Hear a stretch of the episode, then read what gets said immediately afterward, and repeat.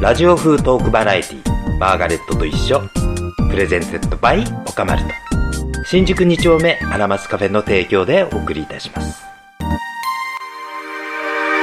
愛と美と健康をあなたにマーガレットと一緒星屑化粧品の提供でお送りいたしますというわけで、えー50回目を目前に控えて、えーラストスパートというか頑張ってますマーガレット、えー先週は西の、えーシモーヌ東のマーガレットと言われる、えー私のもうなんで言っちゃって大々的な、えー先輩でもあり、えー、法友というのでしょうかもうライバルでもあり、えー、シモンの深石さんお招きしたんですが、えー今回はですね皆さんお待たせいたしました宿命のライバルでございます、えーもしくは私の片思いの相手でもあるミッツバングローブさんをお招きしましたはいどうもこんば んは三つですすいませんちょっと下ごのめんご紹介で深雪っていうのがちょっとかけきくい子があんまよく発音できなかったやっぱね差しすせやっぱそはねダメなんですよ、そもしうてやっぱりねあーちょっともうマーサマ入れ歯なのかなとかいやまだ歯噛み合はわせ健が康悪いのかなと歯かは健康口周り健康やっぱ徹子さんもあの走りの方からみんな ねちょっと衰えをちょっねと 徹子引き合いに出されたらあんた何も言えないじゃないあんたでも徹子と引き合いに出されるぐらい年取ってるってことなのかしらねもう誇らしいわいや光で栄だもそういわうことじゃない、うんやっぱり年取ってんのがおめでたいっていうもうあともう還暦あっという間に通り過ぎちゃったからさ、うん次は何喜寿そうですよえ70が基準なんですか喜寿うん70行くんじゃ若ないい子ですかもの知らない本当にいいんじゃないですか喜寿そよこまで物70数えたこともないからわかんないですけど行くでしょそれは私でももうほら女装してないからもうマーガレットというのはじ実質上は死んでるのよ、うんもこっちはもう本当香に典までちゃんと用意してましたからねくれてないじゃないまだくれてないじゃななんいで先でもいいのよもらうのはあそうなのそうよもちろんよあやるそれやりましょういつ か何本当にあのいやせ生前葬ってやつ生前葬そう、うん生前葬は水野ね拓ちょっと考えたことがあるの実は、ううんん生前葬は、うん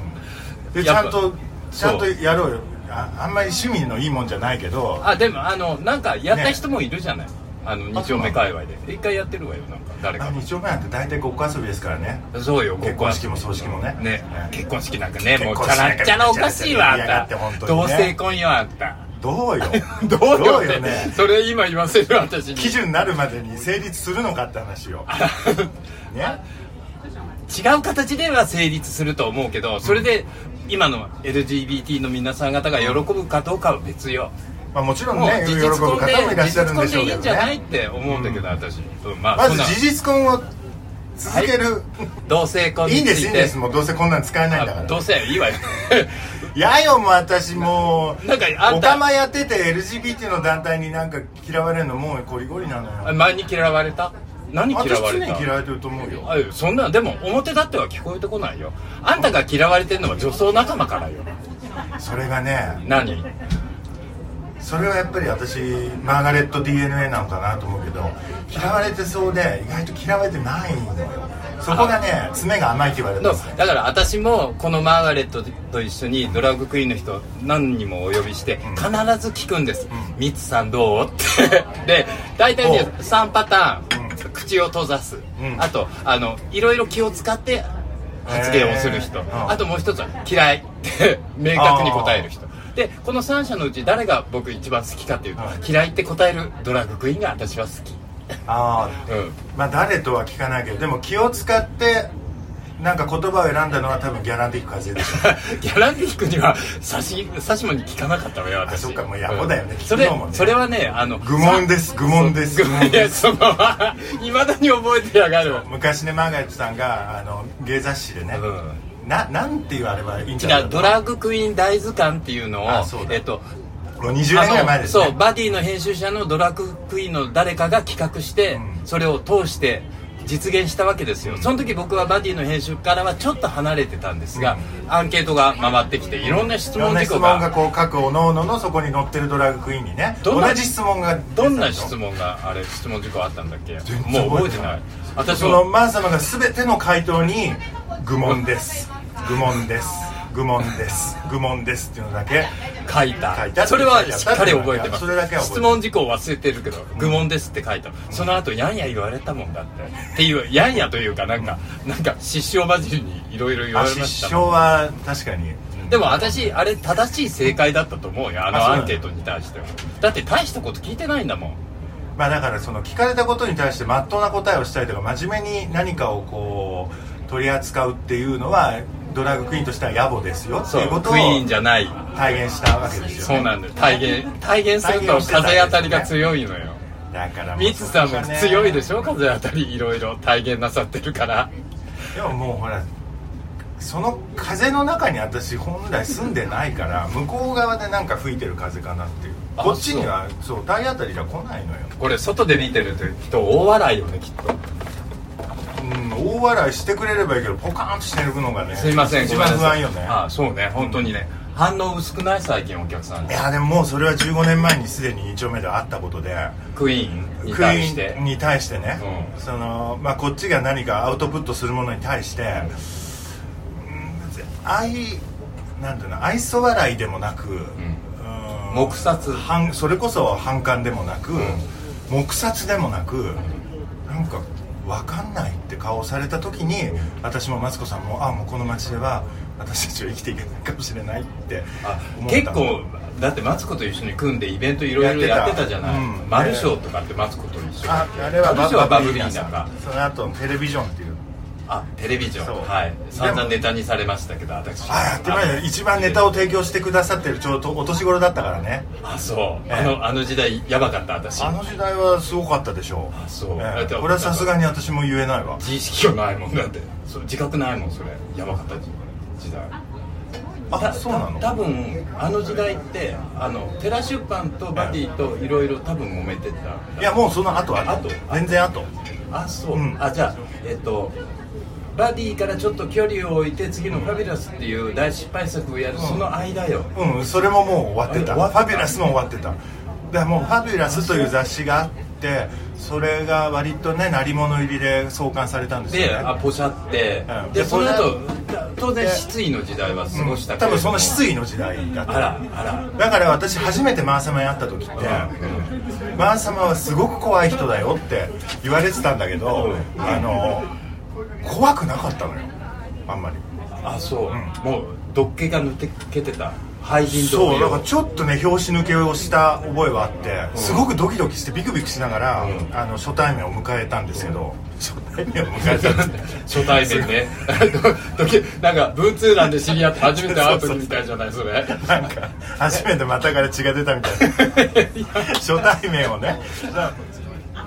初対面だったんだけど、うん、うるさいよあんたたちいや何話してるか忘れちゃったよもうわそかるよあじゃあうそうだけどじゃあそうなのよそんなに怖くなかったっていうそうだからちょうどその毒気が抜け始めてた頃で、でもそれこそそれこそね、うママーガレットっていうのは機嫌が悪くなると楽屋でハイヒールを壁にぶつけるとだからかハイヒール投げたのはパレードの時だってだから,、そうだからもうみんなそうう噂が勝手に捏造されて一人歩きをされでてもパレードの楽屋でハイヒール投げたはい投げたなそうあ投げた相じゃ手んのことも覚えてる投げたじゃん投げでもだ楽屋でというのえ楽屋で投げたんじゃないのそう楽屋だわ僕らの中でしょ 確かに楽屋だつまんない弁当こんなのっつっていそこまでは言ってないわよや行ったって、うんあそうじゃあ行ったん だこうやってあわのかんなないい紙を書き上げながら言ったっていう噂はありますけど、そうそういう噂を聞いてその情報を全部得て初マーガレットだったから、うんすごく優しかったあそう、うん、私も優しさがあったんだうん、本当やっぱ差し捨てそう言えないね言えないね今私もおかげ気がついたもう やだ本当にこれから作業抜きで喋いやるいや私も差し捨てそうはきついな最近だってみつさんもままあまあのお年になってきたでしょお年もう再来年頃でしょ50なんですあらおめでたい、ねあ本ら当おにめでたい半分半分折り返してだってねマーガレットが、えーマーガレットがっていうかマー様が還還暦じゃないやよすよそじっていうのはうん、よそ不惑っつうのか不惑不惑を迎えた時に私いつ死ぬんですかって聞いたのようだからそれぐらいのもうよ40代ってドラァグクイーンにとってはもう未開の地だったわけじゃないだって大体みんな40前にあのもっと前の世代の方って辞めちゃうか、遠くに行っちゃうかって感じだったでしょ、うんうんうんだから40でちゃんと現役でやったっていうのは、まあ、それこそマー様とか先週出たシモーヌさんとかが初めてなんじゃないですか、んでもあ言う言うとなんだけど女装歴は長いけどいわゆるクラブシーンみたいなところは世に言うあのゴールド以降から僕はやり始めてるから、うんなんか歴は短いんだよねそこは個ね人と今してねちょっと私実はあのあるところでちゃんと研究してるんです、まあ研究と、ええみんな多分みんなおのおの自分のヒストリーを偽ってるだろうはいはいだからちゃんと真実を突き止めよう、はいうんそれがまあ粋の粋なことなのか野暮なことなのか分かんないけどえそれどんなどんな発見がありましだかたらそれぞれにそれぞれの歴史を今聞いて回ってるんですよ面白いすっごいそれ本にしましょう本に、だかうん、誰々に聞いたら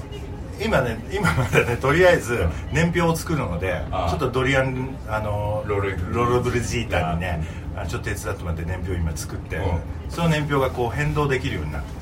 ですよしょ証言によって証言によって、えうん、えそうで結構衝撃的な事実がもうすでにあって、まあ、ちょっとそれそれね、うんそのうち多分 YouTube なんか上がると思うああすごい期待してるっていうのは僕もそれやろうとしたことがあって、あのえっとフライヤー、うんえっと、クイーンが残した爪痕っていうのはフライヤーにありって思ってるわけよあーフライヤーでしかもう確認が取れないわけフライヤーっていういのはそのイベントのチラシですねついつどの時代にどのパーティーにどのクイーンが出ていたかっていうのが分かる資料はもうフライヤーをえっとたどるしかない、んだって文献になんか書かれてないし、誰もそんなことをかかって語り残していないわけで、でそのフライヤーを収集してたんですよ、うん結構それ15年分あったのあの入入院してる間に捨てられちゃってあらららららもうそれで大喧嘩ですよ私もねでえちょっとこじれちゃってるんですうーんよであのでも本当にフライヤーってんもう捨てちゃうようなもんですけどそこには価値があるから絶対取っといてくださいねもうあの保管場所困ったら引き取りますんでぜひそうまあだからあの探し回れば誰かがいろいろ持ってたりとかするし持ってるねかもしれない大阪大阪でこの間なんか展示会みたいなのやってたしそれで果敢にほら前ドラッグクイーンのリストを作ろうってして多分マキシムがやり始めてネット上で そうあのクイーンの羅列してみんながそこに書き込めるようなああ表を作ったんだけどんあまりにも無責任な書き込みが多くてもうそれやってるマキシムっていう子がもうこれもうやりきれないって言って途中でやめちゃったんだよあやめちゃったねのその書き込みができるっていうのは本人以外が書き込めるってことそうそうそうあそれやっちゃダメだかそうらあのウィキペディアとか全部やっぱ間違っそうウたりィとかキ全部間違えてるそうままあ、誰かの印象でそれが書かれてたりとかあとはあの自分がいないからって自分で書き込んじゃう人もいるでしょ、しあの女装すりゃクイーンだって思って名前書き込んじゃう人もいるわけよそうねじゃああんたちょっとクイーンの資格なくないみたいな人もずらっあと名前が出てきてえその資格っていうのはどこ何を基準あにして僕ねあの基本的には、えっと、プロフェッショナルであるということ、あと、えっと、ちゃんと自分がクイーンであるという自覚を持っていること、うんここが難しいところよね、うんうん、そこらって内あ面で的なものだ自覚でいいのか多分ででももその自覚のありようっていうのはさ、明らかにあるわけじゃない、でも マサマがあんたは自覚がなさそうに見えるからプロ資格だっていやそこでどういう態度を取るかによってもそれって見えてくるものがあるわけじゃない やっぱりこれこんなだそかられやっってぱだかりらね相互に相互監視システムが働くわけじゃない作業やっぱり言いにくいよね、うんあのククイーンです私クイーンですみたいになって周りがそれをどう受け止めるかって、うんそういうとこで削られて生き残るのがやっぱクイーンよねなるほどねその周りの圧力にどう耐えるかってところだって耐えねるかって いううん耐えたもんねっていうか圧力なかったもん私の時代は周りに競合みたいなのがなかった時代だもんそれってでもまあある種マサマとかあとは東京だとホッシーさんとか、えーあと誰がいるクリスティン大子さんとか、あはいはいオ大ナ子うんスペルマーメイドさんとか、まあ、あの辺っていうのは、まあ、一応第一世代と言われてるじゃないそうですそうででその人たちは若かった頃っていうのは本当にその人たちしかいなくてその人たちは何か寄り合って何かやってたんですかしあのそのメンツが眼首を揃えるようなイベントがなかったつまりそれぞれの人がそれぞれの持ち場でやっていたあじゃあこう集まることってそんななかったんだ、であの多分これはブレンドというパーティーが、うん加藤幸宏さんという方が始めた、えープライベートパーティーをやってる加藤由紀ちゃんがうん始めたブレンドがドラッグクイーンフィーチャーの初めての多分日本ではパーティーだった、うんそこでホッシーだったり私だったりあそこでこうそ全員一堂に集合一回したんだうう多分そこから、そうだからそういう話をねいろいろねちょっと今聞いてて、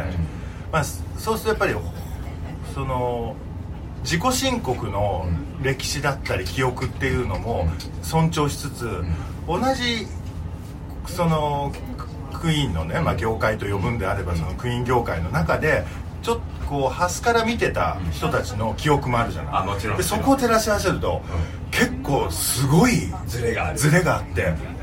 えっってことがえーそれ聞きたい聞きたい具体的なとこ今ちょっと編集をししてるんですよやだうそれ YouTube うんんうんあだったらすっごい楽しみそれうんそれ結構ビュー大がす変ると思う大う変んいやそんな興味ないと思うよいやいややっぱねルポール効果でみんなドラッグクイーンになる言葉をみんな認知もうしてる、うん、明らかに認知度が高まってでもああいう人たちはこうきらびやかな衣装ですとかどうやってこんなメイクしてますとかあの素顔からこんなに変わるんですっていうやっぱりそのあのなんて言うんだろうエクストラオーディナリー感っていうのその非日常感をやっぱ見たい人たちが圧倒的でそのこっち側のこっち側のこっち側ねこう内側の悲しみとかおかしみっていうのは別に売り物にするものじゃないよなとは思ってるんですけどこれは単純にあのその資料として残したいなと思って、うんあちもうょっとやっ本当に本てるんだけど大変ねやっぱり大変大変だって本当に我々ほらなんか霞みたいな存在じゃない蜃気楼みたいなもんじゃない、うんで蜃気楼的な存在でありたいと思ってやってきたわけじゃない、そういうのをとどめられるのもちょっと不愉快なとこもあったりする逆にね残したいそうな気の持よちもねだあかりながららそうすごく野暮なことやってるなっていうそう野暮野暮あの自覚はある、ううんんそれ野暮だけどやらなきゃいけないことでもある、うすごいよくわかるその気持ちだからそこでこう、うん、そうねしっかり時系列みたいなのを明らかにして、まあ、そうするとこう歴史がちゃんとこう文字化されちゃうとそこにいろんなこう常識だったり秩序みたいなものが生まれちゃうじゃない。だからまそあ、それもどうなのこかがなと基思う準基準になっちゃうみたいなのがあるよね明文化しちゃうことによって、テキストになっちゃうことによって、であくまで個人の感想ですよねいるとこかなとあもうでももちろんよもちろんよそんなのあある一人の人間から見たドラッグクイーンそのうそうそう世界ですっていうのは入れなきゃいけないだろうけど、ねでもそういうのがあれば次に次の世代の研究者がもしドラッグクイーンになるものだってこれだけブームになって世界的に研究しようとするときに貴重な資料になるだろうとは思いますけどね、うんでもあ のブームなんですってね今ドラッグクイーンがねなんかさそのドラッグクイーンの歴史とかこうこれから紡いでいくような段階に、まあ、あのクイーン自体の、まあ、しクイーン自体も成熟ってしてきたのかしらでもあのもっと卑近な話で僕とミッツ最初にはどこでどうあってどうなってどうなったのあそれ覚えてないですかいや僕が覚えているのは、えっと、チッコーネっていうドラッグクイーンがいて、まあ、この人も偏屈なクイーンなんですけど、まあはいクイーンらしいクイーンちっこいけどね、うんあなんですけどちっそこいのね人が、えーある時なんかイギリスからドラッグクイーンが日本に帰ってくるんです一緒に迎えに行きましょうって言われてそれで行ったのよで多分車に乗って行ってあんたの車かあ れうん私の車だと思うだよね誰も運転しなかあっじゃあた迎えに行ったわけじゃないんだなんかとにか くそういう人どがこに迎えにな成田かなんかに迎えに来てくるわかんないですこんとりな私あえず鳴り物入りでデビューしてないあんですよの英国帰りのクイーンっていう触れ込みで私は紹介されてるのだっていや私がそれは間違いないでしょ英国帰り英国帰りは英国帰りでしたけどうんうーん英国から帰ってきて2年後ぐらいでしたもんあったのあそうじゃあその間は日本で活動はしていたクイーンでチッコと知り合ってそうでチッコーネさんって人とあのー六本木か麻布にあったクラブでうん最初に会って、でまあだから私が最初にこういろいろお世話になった先輩ですよ彼女が日本で日本で、うんでそのえっと日本でドラッグクイーンでやってたききっかけになったのは誰誰がどんなパーティーアアンンソソニーだアンソニーだアンソニーっていうね、やぱりイギリス人のドラッグクイーンがかつて東京にいてでその人がホステスをしてたあのイベントが麻布十番で、まあ、月1回あったんですうんよ、うんでそこに遊ん遊びで女装していくようになって、でそれでいろいろいろはをちょっと教えてもらってで日本での私ねそううんで私最初ね帰国して12年は凱旋だったのよあー要は外人好きだったのそううんうんであのディカプリオみたいな美少年好き系だったの、うんうん全然東京いないじゃないのもうしょぼいじゃん東デ京ィカ外人プリオはいないわね全然いないもううん本当にもうまずき金髪が良かったもんねあの頃あそうちゃんとした金髪が、うんえーそれであまあ外線フィなーんルドかなと思ってでまあ凱旋フィールドで遊んでても、もうねかなわない人たちがいっぱいいた、あそううんあのアンソニー・マーリーいやアンソニー・マーリーというよりも凱旋ののまあ凱旋というか日本に住んでいる、えー欧米人のゲイの人たちにすごくモテるん日本人、うんアジア人っていうのが、もうスーパースターが3人ぐらいいたんですよあそうあそう現役のモデルさんとかあの、まあ、いろんな人たちが若い、うんうんうんでこの人たちがかなり全部その人たちが毎晩持もっうてっ好ちきゃうなの持ってっちゃうわけよ悔しい思いをしたそう英国帰りのミツさん そう、ん私の方が英語喋れるのにで英語が喋れるのもダメだったのあわかるそそれはなんとなくわかるような気が英語喋ると外人引くのよ、お前何日本人のくせに英語ベラベラ喋ってんだっつって自分の優位性が脅かされる日本人はイエスオッケーサンキューって言ってるだけが可愛いんだからっつってで私またあの白人よりでかかったのよあー背がなんでお前はそんな背が高いんだって言って、うんうんだからねそうもうそれはイギリスいる頃からだったんだけど、うんあのいわゆるアジア人としては劣等生だったの、うんうんでまあそれがまあ東京でもあってでまあそんなこんなでそういうあの、まあ、外国人がよく集まるようなクラブイベントに出入りをしてて、うんでそこでまあチコーネとかと知り合うそうそうそうんでチコーネから僕が引き渡されたそうなんかねある日ねまだ全然私がデビューして2年目ぐらいの時に突然そのあの外国人のまあ師匠周りの人たちから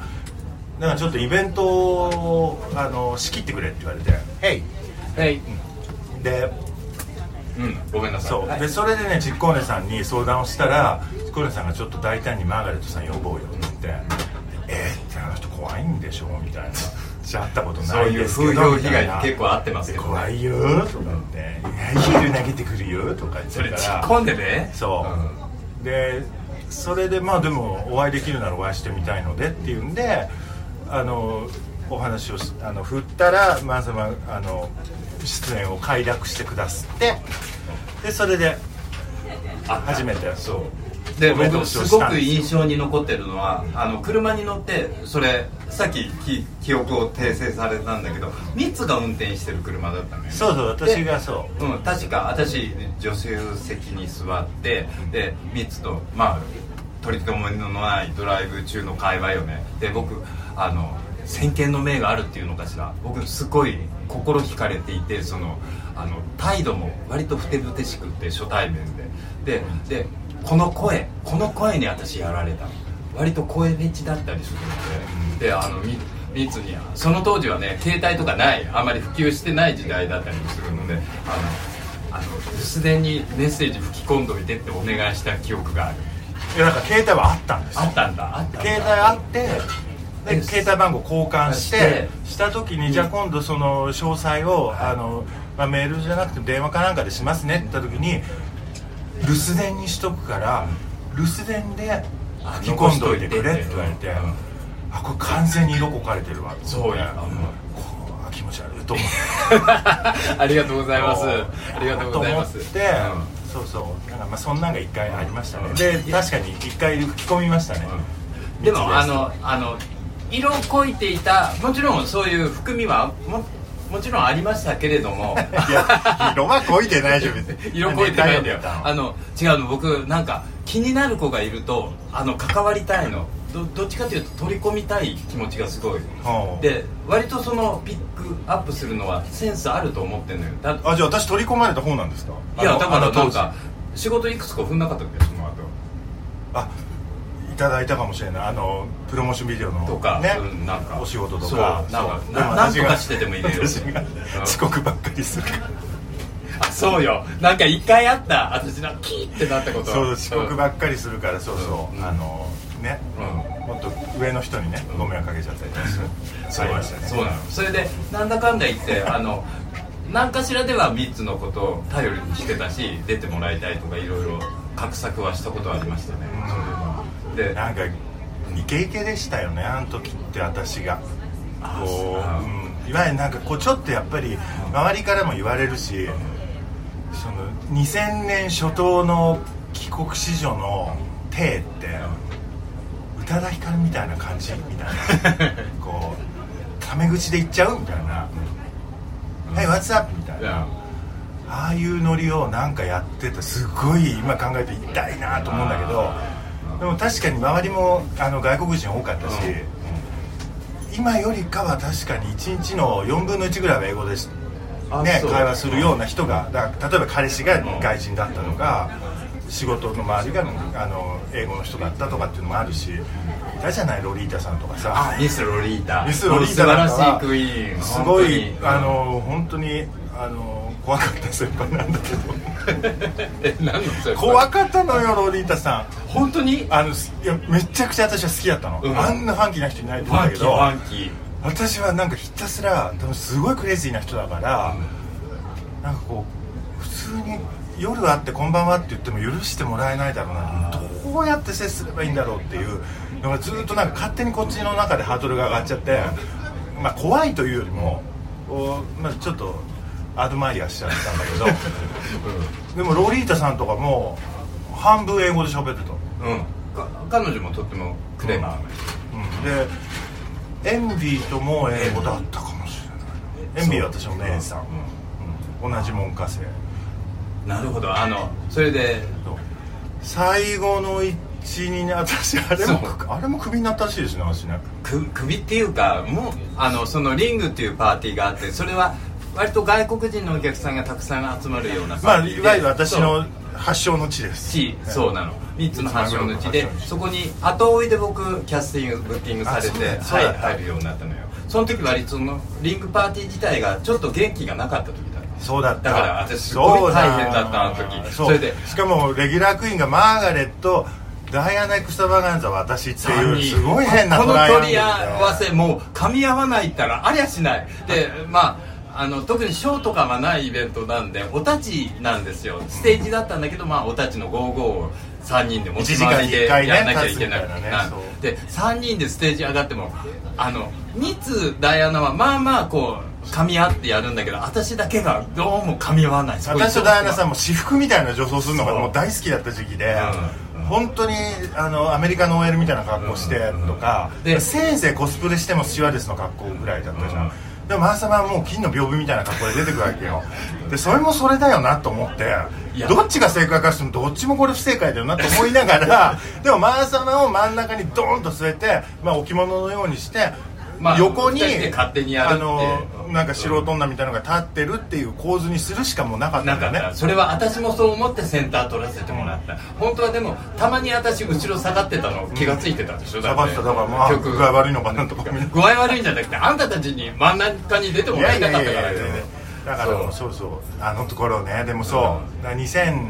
2005年6年そ7う6年うん7年ぐらいかな、うん今日ねちそれょでっとこうクラブシーンがね下火になってちょたっと下火になった時期なうん時期で、まあ、お客さんもなかなか思うように入らなくってねだけどその盛り上がってた頃をもう一回って感じでいろんな企画をオーガナイザーたちもねそう出してくるんだよするようねになってでも入らないでその入らなくなったメインフロアをねマーサマはねう上のね2階席のこうバルコニーからこうやってね見ながら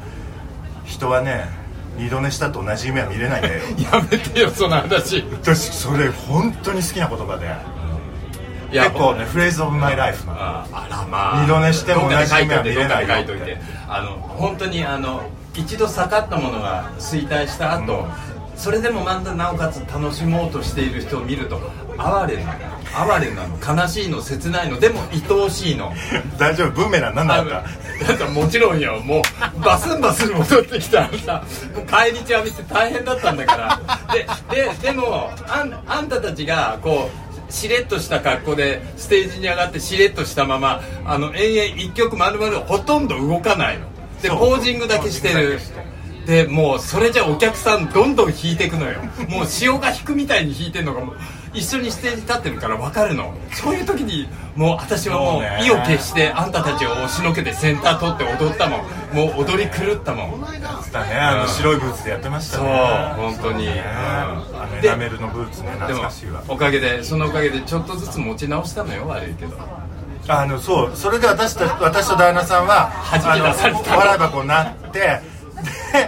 あのマーガレットがそうあのリングパーティーをね、うんもう一回再建して、でちゃんとそう大団円を迎えたででまああのトイボーイとか入れ込んで、あうんでそれがーま結た構商業的に走りましたねもちろんトイボーイを使うってことは商業化に走るってことだからさで見事にトイボーイたち頑張ってくれて毎回毎回ちょっとこ凝ったショーっぽい子たちをやらせてもらって、うんもうあの時もう本当にモンティには本当に感謝してもらいたいわと思うわだからね多分私もその時35になるならないぐらいの頃で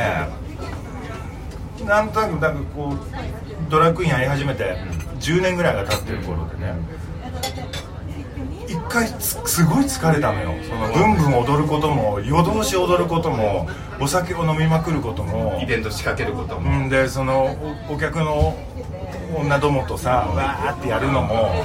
キャーみたいなあのノリももううわーちょっと無理だわーってなって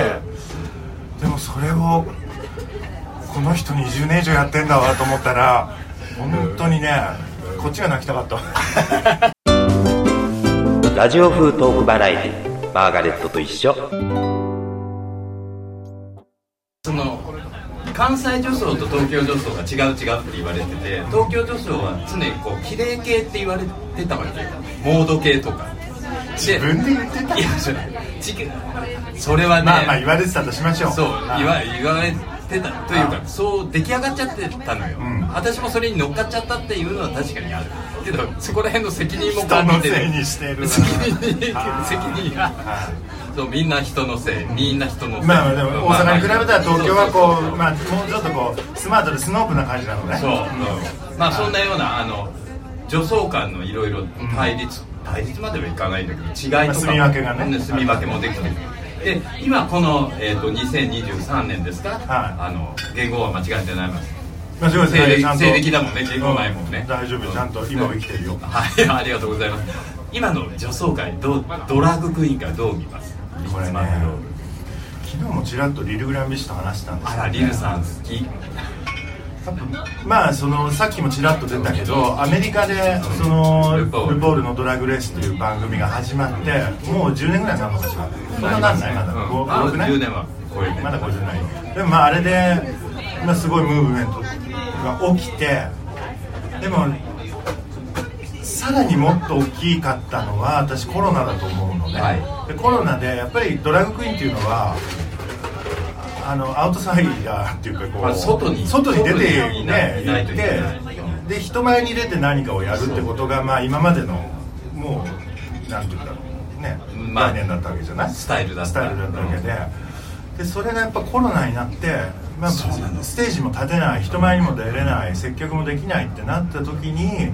まあ、みんな頑張ってやっぱ、ね、おまんま食べなきゃいけないそれであのすっぴんさらして化粧のプロセスとかそうそうそうそうそうそうそをうやるわけそれってあの楽屋の作業じゃない私たちそれ本来は見せちゃいけないとこじゃないっていうのをやって人気集めてチャリンチャリンお金稼いででもそれはあの、まあだって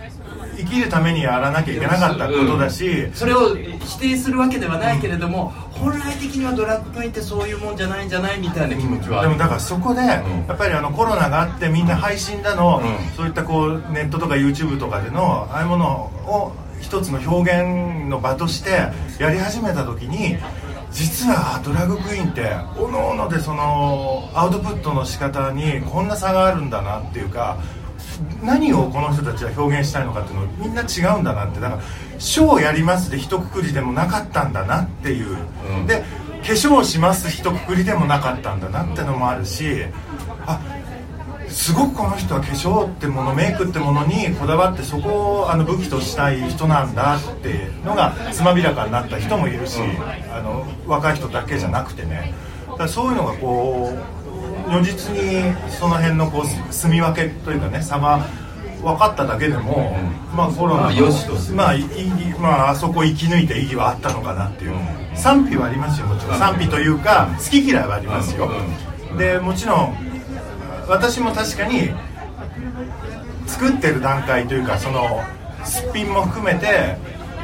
あの完成していくそのプロセスっていうものは見せちゃいけないものだし見せた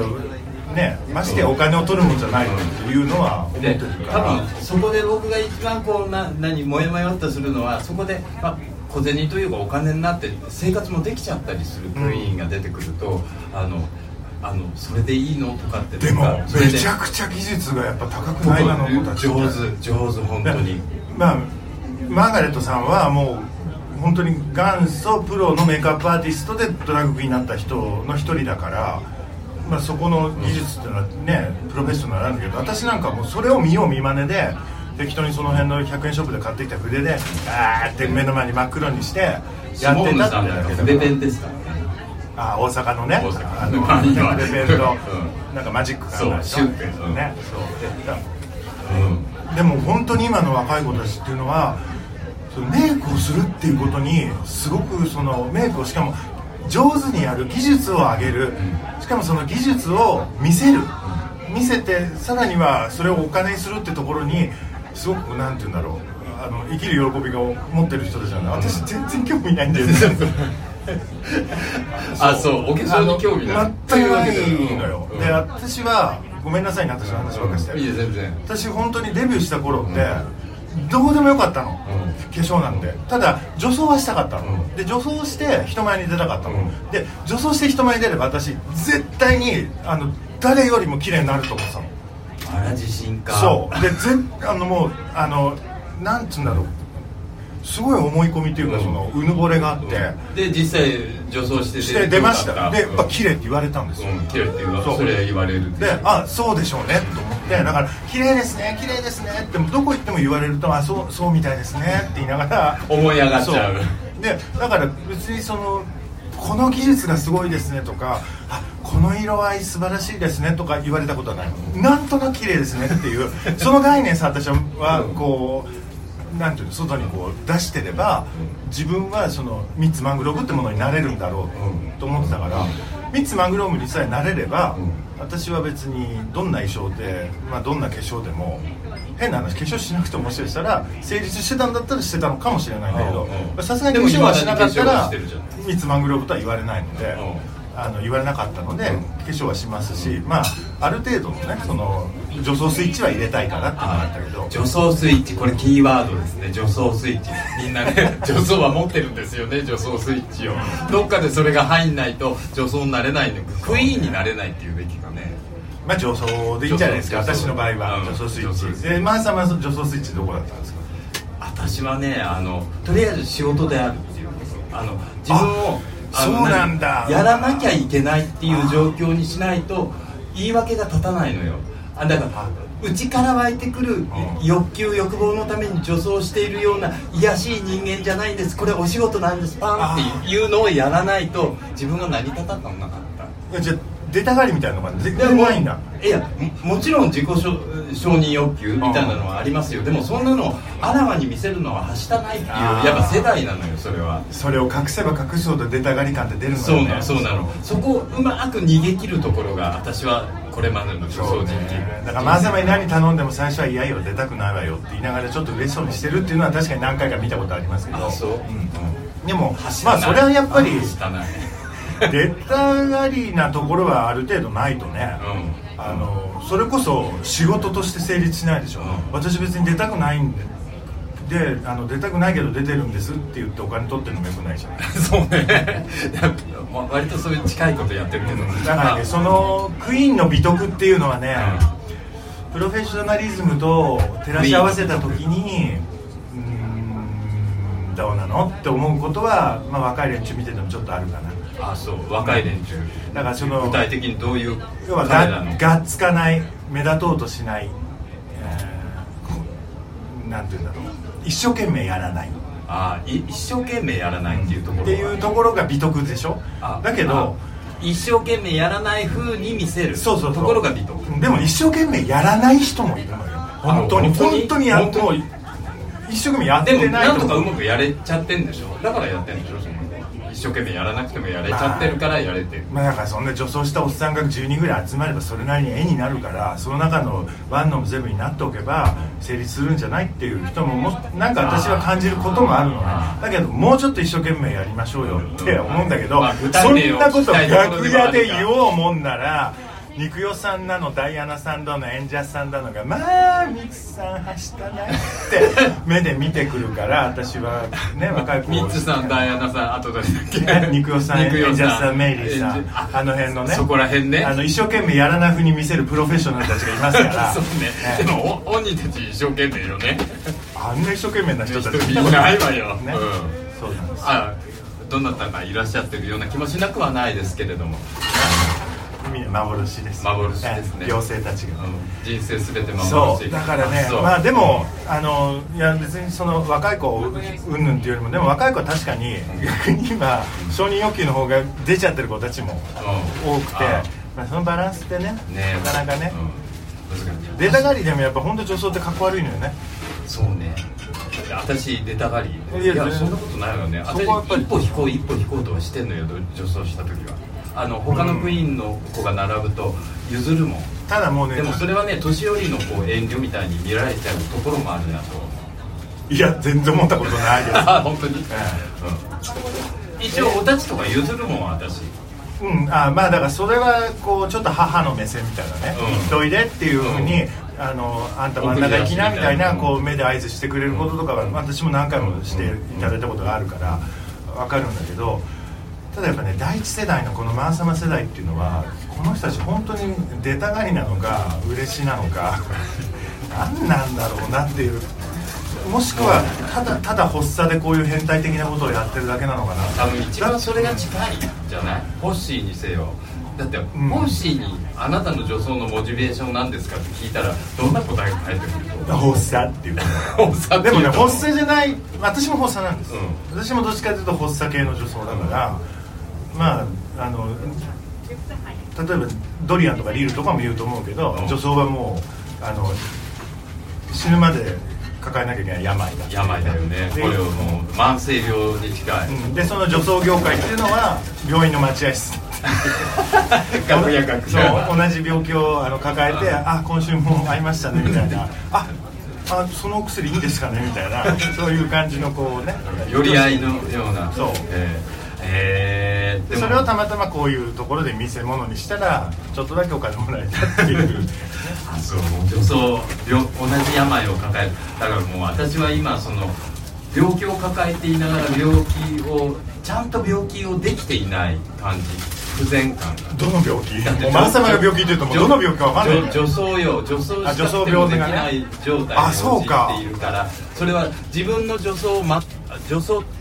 という病気あら声が切れたあ切れ大丈夫はいすごい多分すごいこと言おうとしたから女装うんそうだ、ね、神様が怒ったの怒ったのかねあじゃあごめんなさいじゃあもっと分かりやすい話しよう分かりやすいしようとしなきゃいけない客減ってるじゃないかあそうねうん分かったあの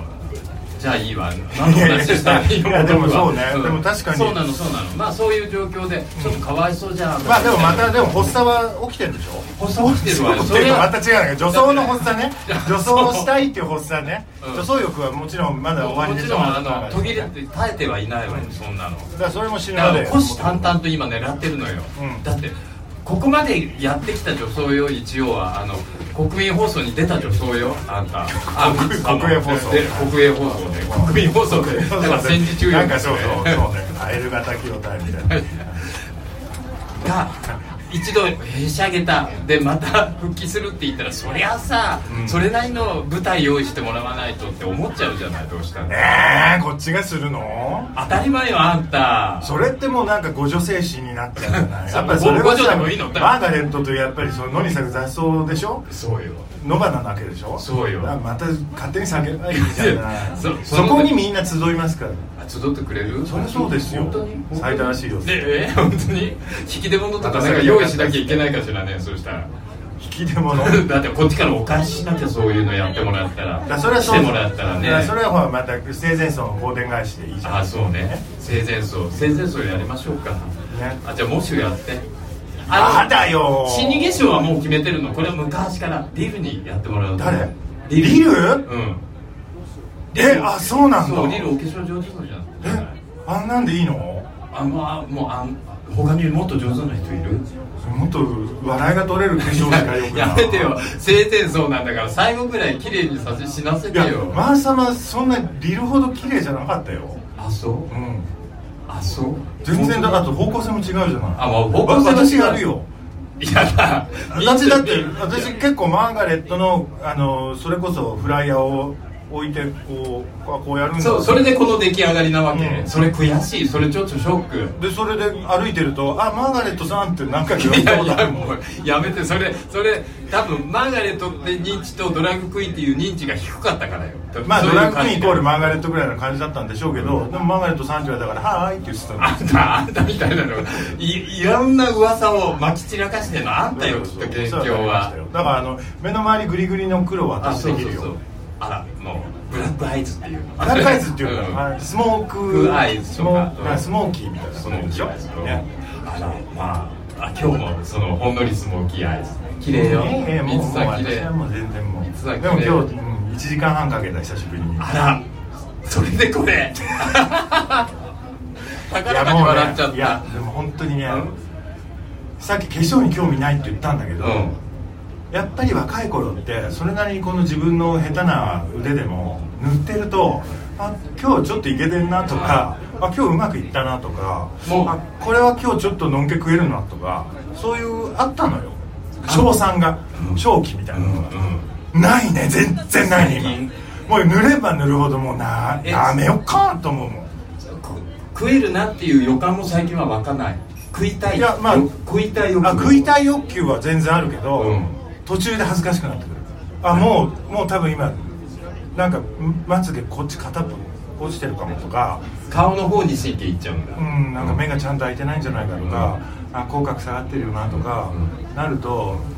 うんもうなん現か代ねもうどうでもいいよ男こうなんてファスナーを開けるとこまでね気づかないいやだもったいないもう私なんかそのポテンシャルも下がってきちゃってこれそりゃそうでしょあったら怖いわよ 本当に昔勘定したらねあ のいやこそっそれりねそれ本当に昔ねそれでいまだに言われるのはこれこれね多分聞いてる途中から聞いた人全く分かんないと思うんですけどこの人はあのテレビであれなんて番組結構滑らない話って言ったのかなあなんかそんな松本人志そう松本さんそう多分すごい視聴率のある番組で私のアナルがガバガバだっていうのを明言したのよそうそうも本当にひどいいやマーガレットさんはすごいお尻が素晴らしいくブラックホールだって聞いてたからへえと思ってこう階段をね並んで登ってたんですよでマーサマが上り階段の前を上がってたので私後ろから上がってて結構急勾配な階段でちょうどマーサマのねお尻がこう私の目の前ぐらいに来たからでミニスカート履いてたのよであどうなるんだろうこれ入れたらと思って「いやいかんちょう」ってこうちょっとふざけ気味でキュッて入れたら本当にねあのなんていうのゆ指一本入っちゃったのよスーそんなってスルスルって嘘ですと思って嘘です嘘ですでこうちょっと生生温かいでしょ嘘ですこの本当に第二関節を超えたのは分かってる嘘ですうわっと思って嘘ですこのまま本当に入ってしまうと思って慌てて抜いたんだけど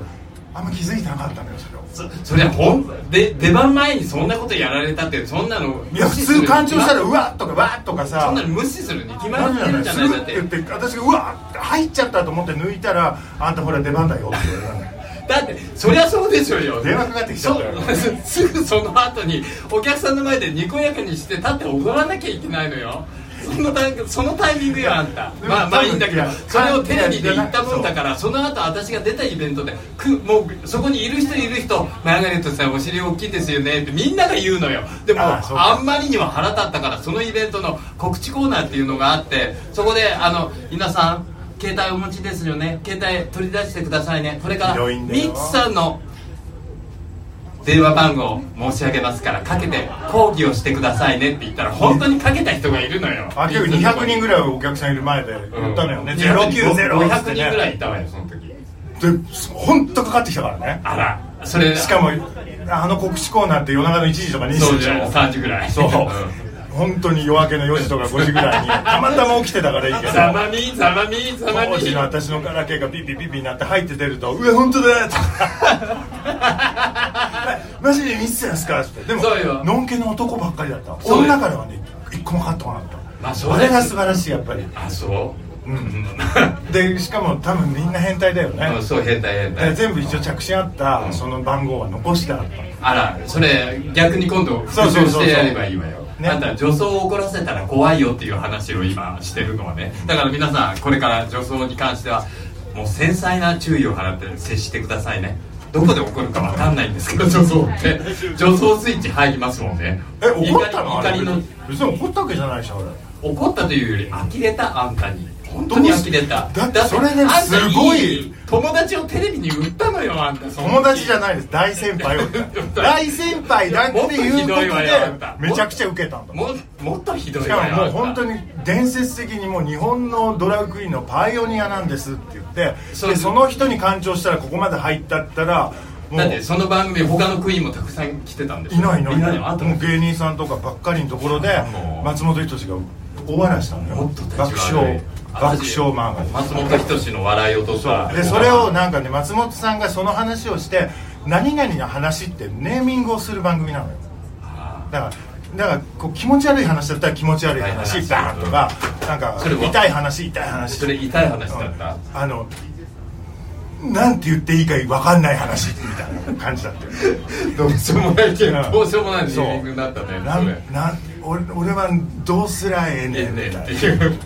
松本人志を困惑させたや多分ちょっと興奮してたと興奮してたああの人ねそうないよあ言えないわねあ芸能人だかまらあの結構大変なのだから芸能人っていうか、まあ、男はみんな前立腺ねちょっとあれはそりゃそりゃそうよねあらじゃあちょっとライバル心持たれちゃったのかしら私言ってくれたら教えてあげたのにあ松本さんにいろいろまずはその開発デベロッパーとしてもまあ多少はたしなむぐらいはあそうだったんですねええあそうそなんれはだ長く生きてますかまあらそれは持ちつ持たれつだからねねえ開拓してもらったらこっちもっていうねねえそりゃお返しする ODA みたいなもんですよね 何これ松本さん聞いてたらもっと怒るだろうね怒るかないや絶対怒んないよね多分ねあとうん絶対聞いてな いと思うそうねありがたいことにあそういえばそのあの先ほど新宿シャンソンっていう曲シャンホンシャンソンシャンソンはいシャンソンはいっていう曲をお届けしたんですがこれリリーさんなのよね作ったリリー・フランキーさんがねびねっくりしたそれきう今日聞いて初めて知ってびっくりしたえそうこの前ギャランティークからそれは聞いてたんだけどいやいや本人からちょっとー割とその新宿シャンソンが出た時にまあいいやリリーさんとお店に行ったことがああるそうそうそうそうあのでも知らなかったんだそうそうだってリリーさんからそんな話聞かないしあそうなのそもそ多分もあれ以降リリこーこにいる人たちみんな知ってると思うよさすがに新宿シャンソンがリリー・フランキーの知らあ、そう、知一ってる人しかよ不ね勉強でした、本当に。知ってるよねうん、知知らないんじゃあんなま日本人いないじゃない今日い。 やめてよ、やめてよ。あの、で、あの。そう、ミッツが、私がオカマルトっていうお店を、あの、立ち上げた時に、多分、あれはミッツの気遣いだったと思うんですが。あの、ミッツ、深夜の枠で番組やってたんで気す。遣いじゃないですあのこの2丁目をリリーさんとうんドラッグクイーンのね、がいるお店をあの一軒一軒回っていくっていう企画で絶対に最後はマン様の店じゃないとそのすごろくのゴールにならないから、マン様が出ないんだったらこの企画やめましょうって言あ、っそう。たので絶対マン様ダメだろうなと思ってだ本当ダメ元なんだけど、私、テレビ嫌いだから。そうでも当時のディレクターがめちゃくちゃね通ってくれたの通もうって本当にとにかく通え、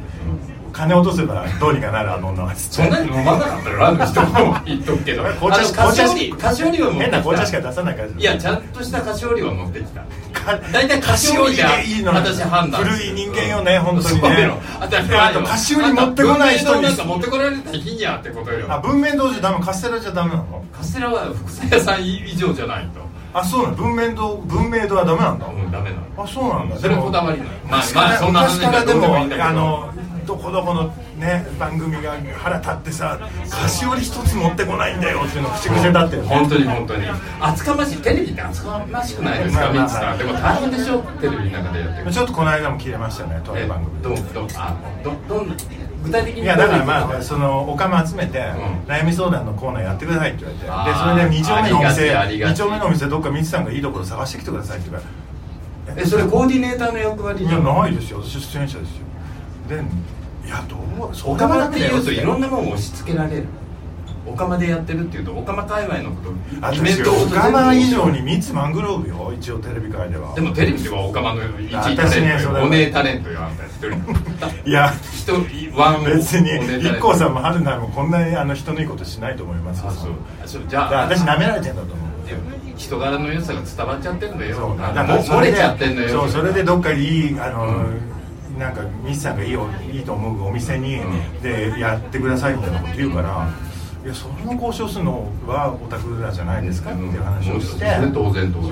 そうでちょっとまあ怒ったら、もういいで菓子折り来すたもういいです菓子折り来た来ない来ないいやそれそれ情けやないね菓子折りは来そないれ菓子折りは来ない私の出演がなくなったってだけだからだから私は一個自分の仕事をおしゃらせちゃったってだけだからいやそこはそれは向こうの落ち度だし向こうがそんなあいいねヒートアップしてきたよマサはあでテレビに対して本当恨み骨髄なんで靴投げる とテレビ局に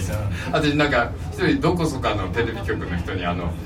オンエアウエストっていう、まあ、うんホールがあってあそこイントランスが階段登ってくるのよそれでそのそれそいつが下にいたのよ AD かなんかでそれでその階段の上から「てめえ土下座しやがれ!」って言 ってその時にあの入り口待ちのお客さんがずらっと行列並んでるとこでやってそれがまた一つの武勇伝としていいろやんなだおかばさらんがね。お姉ブームっていうのが10年ぐらい前にあったでしょ皆さうんうんんでまあ IKKO さんが出てきてかばちゃんが出てきてうん春菜愛ちゃんが出てきてってわーってなった時に最後の最後までドラッグクイーンにはやっぱりあのお姉ブームの中でおは声がかかんなかったんですようんそれはなぜかというとドラッグクイーンは面倒くさいという前例歴史をそこれ私の人が作ってたからなんですよそれ私それ私嘘その後私あの鶴瓶かなんかの番組 でち女装ょさんつけて集めろってあごめん鶴瓶鶴それ私芸能人じゃないもん悪いけどあのたあの鶴瓶さんの番組でなんか女装を集めろって言われてうんそれも集めたうん結構集めた何十人か集めた、うんであのまあオンエアしてよくできてた番組だと思う、でも見たあんたも出たっけ出てないとあん思たう出てないかその時誰出したんだっけ立ちくらみ出したそういえばすごい名前 出すな立ちくらみ出したあとななんねかえワイワイな言ってんかたちょっと一回病気で倒れたんだからそんな名前はもう忘れようよなんでなんでよ全部記憶残ってんじゃん怒ってるわよちゃん結構明確にクリアよ私もうほとんど記憶喪失の人だって今日言われてきたんあだけそどれ記憶喪失だっていうのをあのみねえ言って回った人がいるのよあ言のってた私の兄なんだけどあの言って回ったんだけど確かにねもうそういいそう身身内バッシュがやめてここだ まあまあまあいいわそうあのあのバナナ売ってたお兄さんねあ知らないわ そのあんなの売ってたわかんない今バナ それそれ何あまあいいわこの話は身内の話なんで皆さんには関係ないのです、はいまあまあいいわもうまもあういいんじゃないの今はねテレビとドラッグクイーンっていうことについて論じていたそんうですそよ、うね、そうだから我々そうドラッグクイーンっていうのはやっぱりだからそれこそ夜のお仕事だしあのなかなかこうテレビでキャスティングするのも、まあはまりづらいしあとは結構その面倒くさい人たちが多いって言う言われてたのは確かです、うんでまあそれで、まあ、私とか、まあ、当時、まあ、マツコさんも含めて、まあ、そういうこうちょっと話をもらってコーディネートするときにやっぱり私もマツコさんもすごい面倒くさそいうだよ あんたたちよあんたたちよあんたたちよそう、うん、あの特に向こうがねそ特そに向こうは声でかいからね、そうテレビってさ分かりやすくっていうのをまず言われるじゃんでもそもそもドラッグクイーンって分かりにくい存在なわけじゃない、うんで分かりにくい存在であるべきじゃない、うんだからそんなだダメって言われたもんドラッグクイーンって言葉使うのうんあえ本当に最初そうだよだから私女装家なんか変な言葉作ったのよあそう女装家の名付け親はあんたよ、ね、そうよ最悪もう今や最悪あれでしょ今やもうなんかこうジェンダーのようになってるそう女装家って最悪最悪だよね、本でもあれは違うのよあんた言の葉を生み出した罪ってなんか日曜朝に、にやってたワイドショーに出た時に、うんあの肩書きをくださいって言って、うでドラッグクイーンですといういや最初に提案されたのが「徳光和夫の老い」って言われてまあいいけど まあ事実ですからそうまあいいけど、うん肩書きそうかなんかでもあんま面白くないですね、じゃあ次マツコ・デラックスの友人って書いてでなんかそれはえし そちょっのとその制作制作会で社私それもあの二人のコネで芸能界行ったようなもんだから、うんまあ、そのイメージでしかないんだろうなとは思ったんだけど、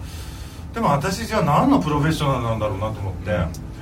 で、まあ、一応ドラァグクイーンっていうその一つのジャンルというか名前があるんですけどそれはどうですかってでも私自分で自分をドラァグクイーンっていうのも恥ずかしかったのちょっと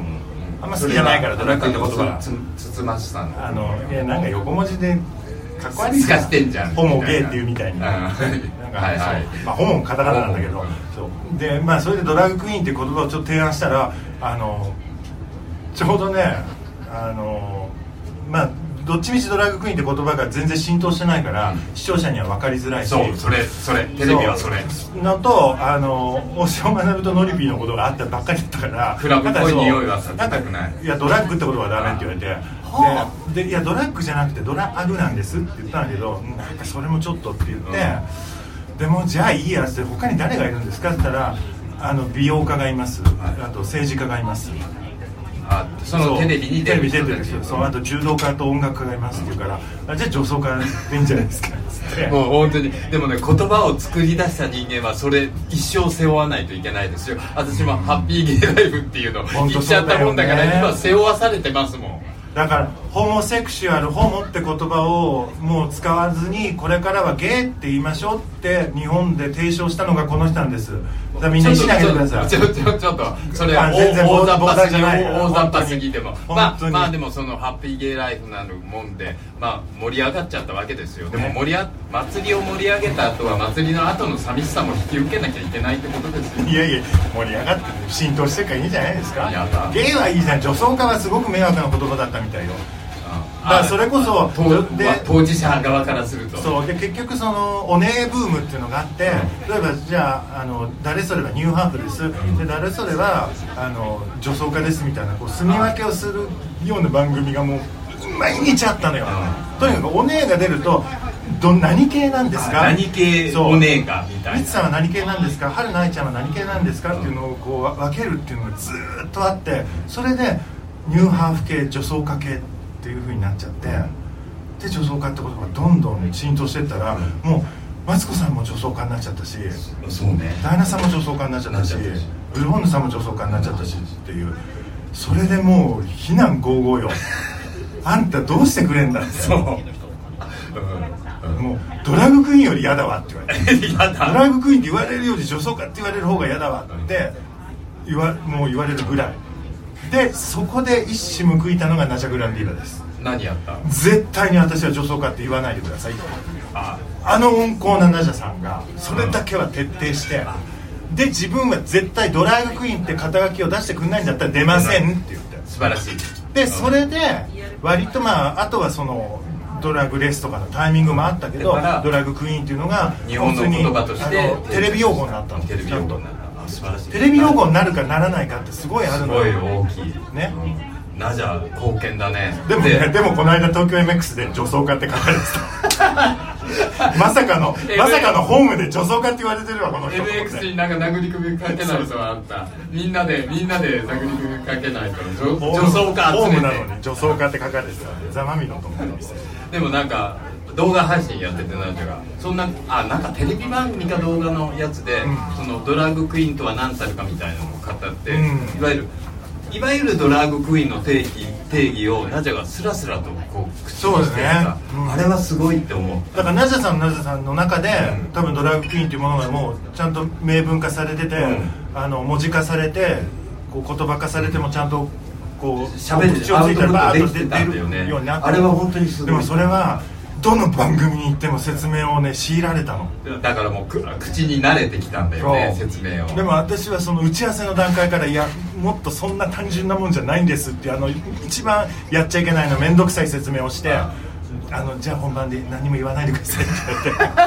って。口を閉ざそさうでも中さんは封印さ「ええやんええやんもうテレビやったらもう5分に分かりやすく言っと言ったら」で絶対嘘は言わないし大事なところもあの人ちゃんと抑えるんだよねドラァグクイーン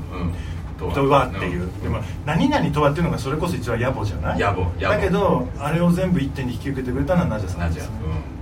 うんでもまあシモーヌも当然そういうの求められることがあるらしくてこの前話したらあのシモーヌのその表現はすごい詩的ポポエティな感じのポエジーだし短美よね短美、うん、あの人もすごい言葉を持ってるそうね、 3つも言葉をちゃんと持ってるみあのミッツさんの書いた文章って読んだことありますちなみにあの星屑の作詞とかも結構な数やってるんですよね、うんほ知ってますよ皆さんみあ今日はそうよねね星屑ファンの人たちがたくさんですいからやねいやそんなことないですよでもこれこれ一応配信だからさあのミツファンだけじゃない人がいやもちろんもちろん可能性があるもちかろらんですうんでも本当にあの文章力すごい「羨ましい人生」っていう本を出してるんですこれあの、まあ、いわゆるタレタレントカミングアウト本のジャンルに位置するもんなんですけど何タレントカミングアウトも結構あるのよカミングアウトなんかしてないのよ別にでもあれってままさしくあなたの人生そのままそっくりまあだから書いてそるわのけだから一それこそ番がやっちゃいけないあの自伝ってやつでしょそう自伝自伝自叙伝じ反自叙伝自叙みた伝いな自叙伝はデヴィ夫人しかやっちゃいけない のよねあのぐらい作ってないとね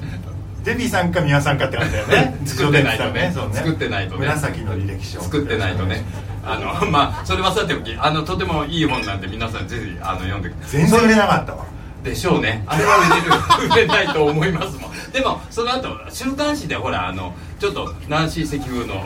ナンシー関風あの有名人をえっ、と3つの視線からこうまあ評あ価ーするようそうなねコラムあれは面白いあれは誰でも読んで面白い週刊誌あれはそこそこ売れたでしょ連載も続いたでしょ連載も今も続いてるし今もあそう今ももちろん続いてるし、そう本にもなりましたけどどうなんだろ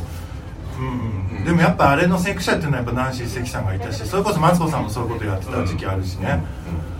でもうんなんだろうでも私ねあれね、何を見てほしいかってあの多分皆さん後追いでネット記事になったものを見てると思うのはいあの多分多分紙面はさすがに今時はね週刊誌雑誌は買わないよね立ち読みしたりとかねそれこそ電車の中で読む人って少ないから、まあ、まあだからかどうかわかんないけど残念ながら週刊誌5月で休刊になっちゃうんですけあらどあらだねそうあれはもう読めなくなるかもいやでもそのまま「あえら」っていう同じね週刊朝日の朝日新聞の系列の系列で、まあ、そのまま多分読めるとは思うんですけど、うん、ああれは残すべきよ連載コラムじとゃしてだから何を言いたいかっていうと、うんみんなあのネットで見てると思うんだけどあれを紙面で見るとちゃんと縦書きだし毎週私その取り上げたタレントとか有名人の似顔絵を描いてるんですよ自分でえ絵まで絵絵ままでで描いてるのあらで絵はネットには転載しないんですようだから紙面でしか見れんないんだけど買わないとよ見えるその絵がねうやっぱりタレントのことをなんか書いてくださいって言われた時にやっぱナンシーさんって自分でいや消しゴムの版が版がやって押してたじゃない、うんだからそこまでやらないとなんかイラストレーターに頼むとなるとその自分の書いたその週のなんか温度感とか、余計なものが足されちゃったり何かが足りなかったりすると、私またキーってなるだろうなと思って、うんでも絵なんか描いたことなかったのよ、うんうん影と言われる絵絵心ないし、うん自分の顔でさこんななんだから、どうしようかなと思って私本当人かけって言われて耳から手が出て出ちゃったりとかそういう子供だったから えー、絵なんか描けるかなと思ったんだけど自分で描きますって言って、うんそしたらそれが役に立ったのが、化粧してたから、首から上は描けんのよさすが顔は描けんので捉えられんの人の顔が、うんうんで意外意外と自分うまいんだなってあそうただ首から下影っていうと バランスが悪いむちゃくちゃになっちゃうのよ、んんまあいいんじゃない買わななんきゃかいけ加ない納姉妹描くってなってなんか肩からおっぱいが出てたりとかこうどうやって描けばいいのかとか、うんあとこう平野レミレミ平野レミじゃないやしもしもの人のを描かなきゃいけない時に、絶対にその携帯電話描かないと似顔絵にならないじゃん、うんそうするとこの手があの「ミツさん多分左手描こうとして右手がこっちに来てます」って 言われてこれはちょっとさすがに載せられませんって言わ れて「親指が下にあります」とか言わそれてういいろんないろんないろんな意味でダメですって言われてセンサーにかかっちゃううんそうそういうの結構あったうんあらでもそれはぜひ僕もあの残念ながらあの入院中に週刊誌の方は見てたんよあでもだから治ったんじゃなああらありがたいいいい薬ですね本当にいい薬あそう、うんあでうんもでももしねそれで、 まあ、刺激になったそうかそれでそれでくたばりましたって言ったらちょっと私勲章だったけどいやいや 最後なんか じゃああそれの顔の上に3つの本がこうやってあのなんかガーってなってたとかってあそれで悪いじゃあ事切れてたとかやったら私のとどめを刺してくれますねもちろん刺しますよみんなで刺しますよそれはじわじわとでもまさんあれねあのちゃんと復活してやってくださいねありがとうござ記い事ます記事までね記事まで頑張ります、ねはい見とるからはいはいそれであのありがとうございますミッツさん 本当にはい急どうにもありがとうございま真す面目になって締めちゃいますけど本当にありがとうございましたミッツマングローブさんでしたはいどうもありがとうございましたはいどうも皆さんありがとうございました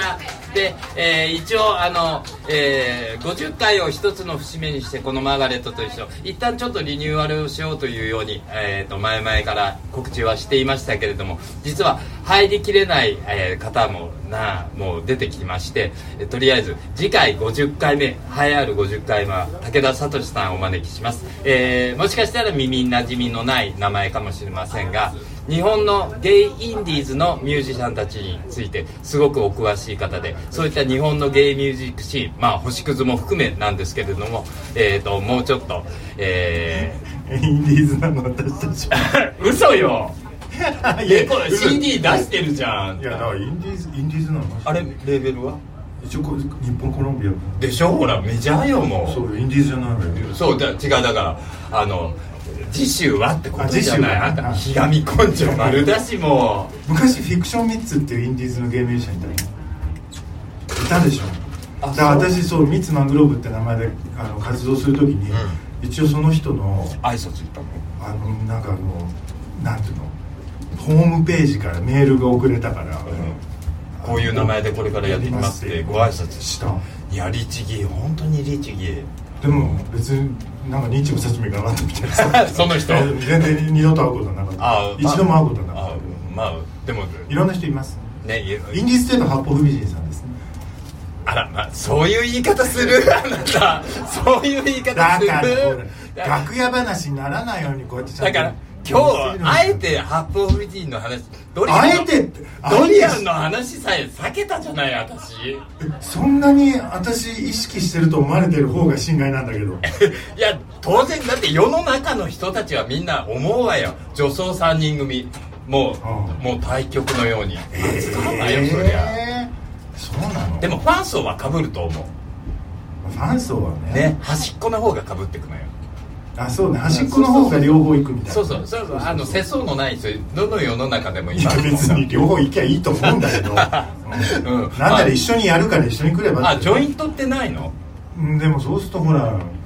どうやってお金分ければいいか分かんないのよいつも